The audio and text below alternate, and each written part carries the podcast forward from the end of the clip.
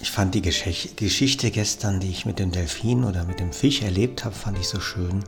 Als ich das gehört habe, dass die Delfine die Fische rauspicken, da sah ich so richtig im schönen tiefen blauen Meer die Delfine lächelnd äh, die Fische verspeisen und sich freuen, dass sie was zu essen haben. Und ähm, ja, da fand ich die Geschichte so schön und habe sie na klar auch dann, äh, manchmal poste ich das auch ein bisschen in Facebook, in verschiedenen Gruppen.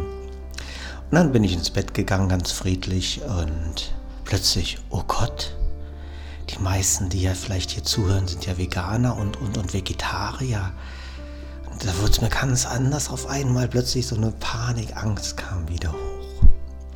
Bis ich dann plötzlich über diese Angst so richtig schmunzeln musste. Ja, wie ist es bei dir? Wo hast du Angst, die so manchmal wie ein Pfeil dich durchbohrt, von hinten durchs Knie ins Gehirn hinein? und da im Gehen verweilt, weil es sind ja nur Gedanken. Vielleicht spürst du ein paar Ängste hochkommen und betrachte sie mal als einfache Gedanken.